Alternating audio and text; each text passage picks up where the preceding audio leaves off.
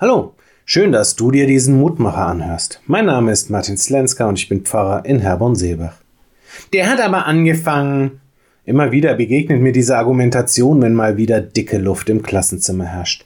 Da hat ein Kind das andere nicht mitspielen lassen oder die eine hat etwas über die andere gesagt oder beim Treppesteigen und Schuhe wechseln hat es einen Rempler gegeben. Und wie das dann so ist, eins führt zum anderen und schon streiten sich zwei Kinder, die sonst doch wunderbar miteinander auskommen. Aber wieso sollte es bei den Kindern auch anders sein als bei uns Erwachsenen?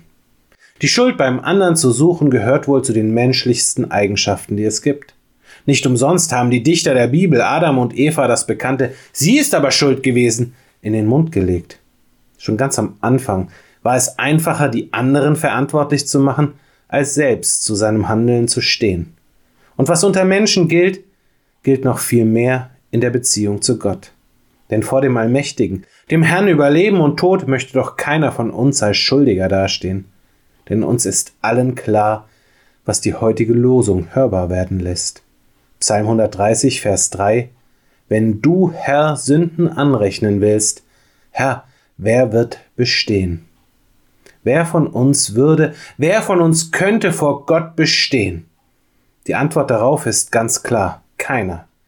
Aber die Losung erinnert auch daran, dass wir in der Beziehung zu Gott glücklicherweise nicht uns selbst als Gegenüber haben. Gott ist gnädig, gütig und barmherzig.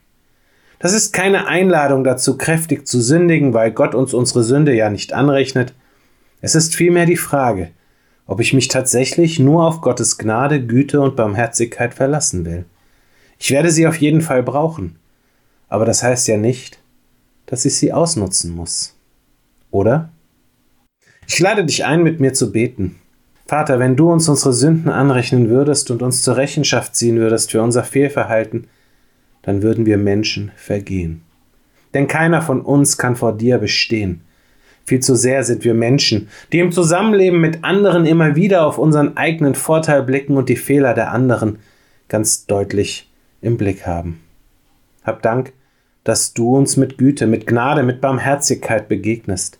Hab Dank, dass du für uns ans Kreuz gegangen bist und dort die Schuld, die wir immer wieder auf uns laden, für uns trägst. Hilf uns, dass wir dein Kreuz nicht schwerer machen, sondern unseren Teil dazu beitragen, deine Last leichter zu machen. Amen. Auch morgen gibt es an dieser Stelle wieder einen neuen Mutmacher. Für heute wünsche ich dir nun einen guten und gesegneten Tag. Bleib gesund, aber vor allem bleib behütet.